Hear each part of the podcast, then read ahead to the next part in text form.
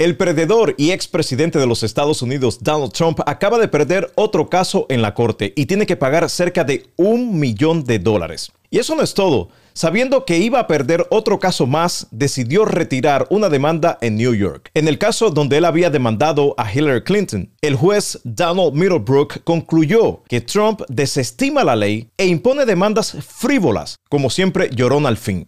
Este juez ordenó que él y una de sus abogadas paguen cerca de un millón de dólares a Hillary Clinton y otros involucrados en el caso. Entonces Trump, viendo que las cosas no le están yendo a su favor, decidió retirar otra demanda que le había puesto a la fiscal general de New York, Leticia James, quien lleva a cabo el caso civil donde acusa a Trump y su corporación de fraudes por más de 250 millones de dólares. Fíjate si Trump es un bufón, por eso quizás sus seguidores también lo son, que en la demanda que él le hace a Hillary Clinton, él alega que ella y el exdirector del FBI, James Comey, dañaron su campaña presidencial del 2016. Algo completamente absurdo, ya que el mismo Comey fue el gran causante de la derrota de Hillary Clinton en el 2016 al anunciar una investigación a Clinton días antes de las elecciones. Si Comey no hubiese hecho este anuncio, definitivamente hoy Trump fuera irrelevante en la política norteamericana y nos hubiésemos ahorrado ser el reír de todo el mundo teniendo a Donald Trump como presidente. Y más importante, tuviéramos menos norteamericanos adoctrinados con el trumpismo.